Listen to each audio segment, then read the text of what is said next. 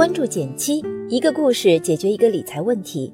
在公众号搜索“减七独裁，简单的减，七星高照的七。关注后回复“电台”，请你免费看书。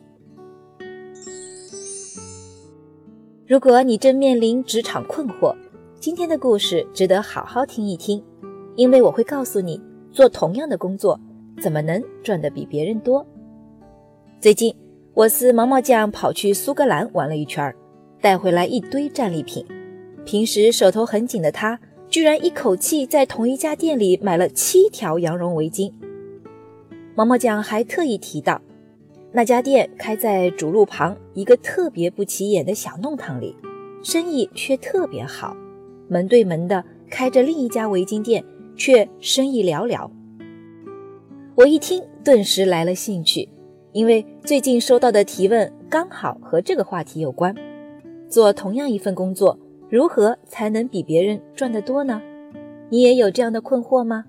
欢迎点赞留言说说你的想法，我会看哦。老规矩，先给答案。对于商家来说，客户有一个需求、预期以及交付的逻辑，想要做到赚得比别人多，就要将这一逻辑应用于行动中。具体怎么做呢？接下来我会慢慢说给你听。虽然两家店门对门开着，但毛毛酱表示，当他迈开第一步时，心里其实已经有了选择。他想去的那家羊绒围巾店门口写着大大的“奥特莱斯工厂店”，放眼望去，各种围巾陈列得很规整。踏进店里，有多个不同国籍的导购，会中文的店员在详细介绍商品时，特别强调了不同款的羊绒含量，看得出。非常懂中国买家的心理。此外，这家小店还特别开设了一个直接退税柜台，可以免除去机场退税的麻烦。再看看另外一家，门口摆着好多明信片和小纪念品，看起来挺杂乱的。这些细节看起来零零散散，但结合在一起，选择就一目了然了。毛毛酱自然会选择门口更整洁、更贴合自己需求的商家。那么问题来了，普通人如何用这套需求、预期、交付的逻辑，让工作创造更高的价值呢？首先要知道，所有价值的基础都是满足用户的需求。无论是做生意的老板，还是想在职场上收获更高回报的员工，因此，第一步就是要满足需求。回顾毛毛酱的故事，当地的商家充分考虑到了。如果想赚旅客的购物钱，当地特产绝对是一个超级刚需。当然，只满足需求还不够。又比如，公司楼下那两个紧挨着的煎饼果子摊，为什么每天的收入会差三倍以上呢？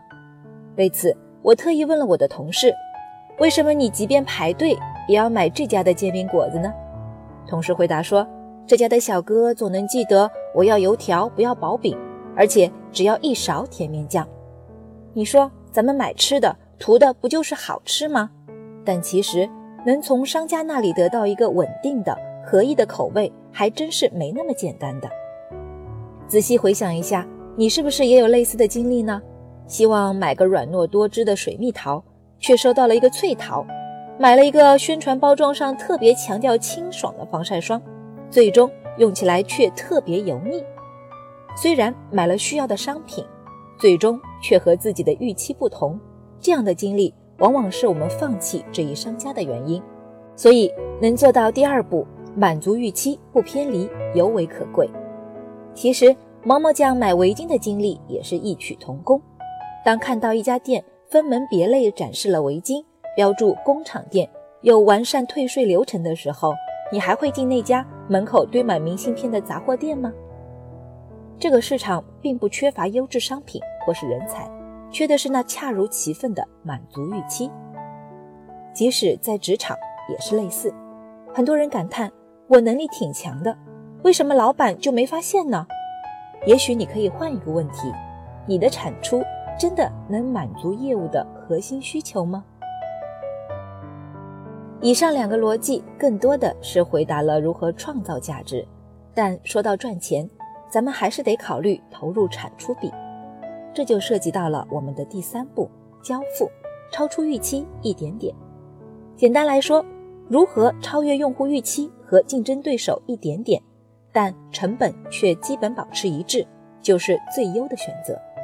比如围巾店选择会多种语言的店员。事实上，职场也是类似的，一味的加班延长工作投入，可能是一笔亏本买卖，因为即便总收入在增加，你的单位收入依旧在降低。宏观经济学中也有类似可借鉴的原理。想要有更多的产出，除了增加投入、提高技术外，还有一种看起来一本万利的方式：改变生产的组织形式。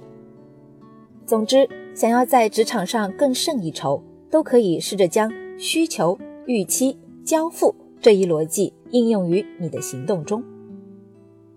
海尔集团 CEO 张瑞敏说过：“把每一件简单的事做好，就是不简单；把每一件平凡的事做好，就是不平凡。”抓住这个小逻辑，对你想做的事情做个重新评估，说不定就会有意想不到的机会。